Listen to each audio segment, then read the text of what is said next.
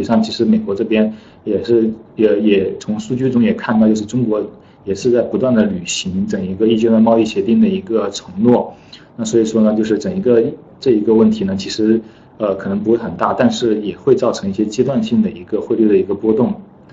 那第二个因素呢，就是一个港股分红的一个购汇的一个季节性的一个因素。我们从图中可以看到，就是现在到来到六月，整一个港股的一个分红购汇的一个需求呢，其实还是挺大的。那整总共呃全部看下来呢，大概有三三四千亿人民币左右的一个量。那在呃这样一个购汇的一个需求呢，其实，在最近也会就是导致人民币在出当人民币出现一些大幅的一个升值的时候呢，可能这些一些呃需要呃有一些分红需求的一个一些企业，一些尤其在港股上市的一些企业可能会出来去购汇，那这样也可能会导致一些阶段性的人民币的一个贬值的一一个一个情况。那所以说呢，就近就近期来看呢，人民币贬值还是有一定的压力的。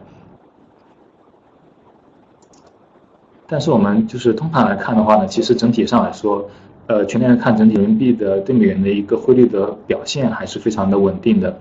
那全年来看呢，其实人民币对美元的一个整体的一个贬值的幅度在百分之二左右。那这样一个幅度呢，相比于绝大多数的一个发展中国家的货币来说呢，都是表现非常优异的，整体上也是比较稳定的一个货币。那呃那。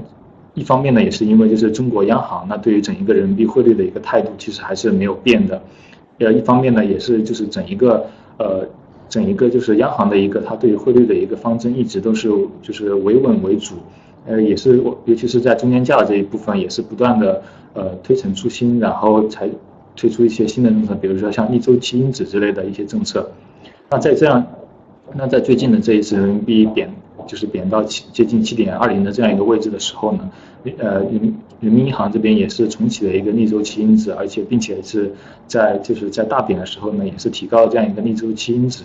对人民币汇率中间价的一个影响，那这样一定程度上维稳了整一个汇率。那第二个方面呢，就是在这这刚刚提到的一个第一阶段贸易协定的一个背景下，整呃就是银行对于就是对于就人民币的汇率。对美国还是有一些承诺的，所以说整一个表现的一个呃整一整一个贬值空间也不会太大。那即使破了七点二零，其实整就往上的一个空间也不会太大。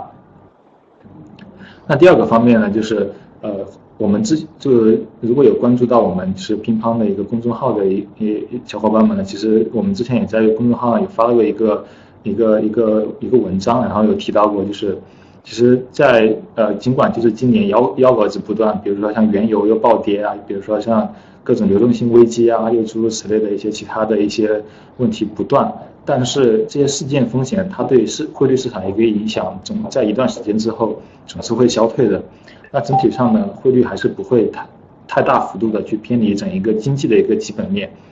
因为呃，因为总体上来说，整就是两个货币的汇率，其实它。最最主要的一个影响的一个因素，还是一个国家的一个基本面之间的一个一个差异的一个预期的预期的一个差异。那大家觉得某一个国家它的一个整个基本面的预期会越来越好呢？其实它的一个货币的表现通常也会从长期来看也会越好。那具体来看呢，其实呃，在这一次的疫情当中，我们从那一个整一个疫情的数字也可以看到，中国在这一次疫情的一个表现是非常的优秀的。整呃，在也是第一个，就是在全球也是第，虽然是第一个进入疫情，但也是第一个走出疫情的国家。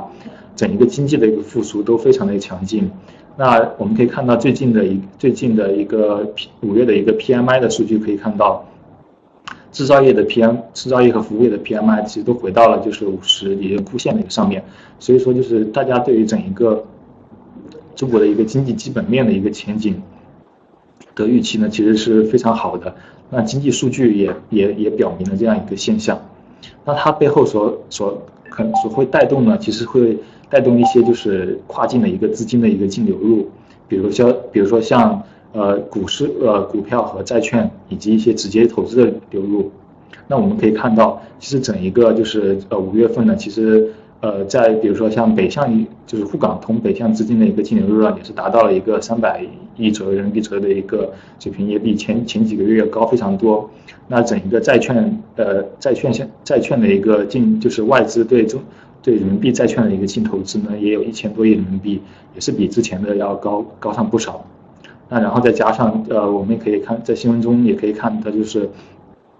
中国政府也是推出了非常多的一个就是刺激外商投资的一个政策，然后来鼓励一个鼓励外资进呃呃投投资中国的一个无论是一些金融行业或者说是一些其他的行业的一些一些些资金有可能会进呃流入进来。那在这三个方面的一个资金的净流入呢，可能也也会在一定程度上就是就会带来大量的一个结汇的一个需求。那对于人民币整一个表现呢，会就是可能会带来人民币的一个升值的一个压力。所以说呢，就是整体上来说呢，就是今年整一个人民币的汇率，我们预期还是一个维稳的一个维稳的一个一个趋势。是可尽管可能就是整一个波动区间会扩大，但是。就是去无论是大贬或大升的一个可能性呢，其实都不会不会出现。然后我们从这一次的那一个两会中的一个政府工作工工作报告里，我也可以看到，就是今年的整一个政策还是维稳为主。所以说，就是大家对于汇率这一块呢，也是也是建议就是就是关注这样一个就是整一个区间的一个情况，然后来看就是在哪里，在一个区间比较比较靠上方的一个情况进行一些结汇的操作。具体来看，一些呃，具体来看，就是大家就是对于嗯跨境电商卖家来说，在整个这样一个就是国际的一个经经济疫情以及等等一些政治条件背景下，该怎么样去进行？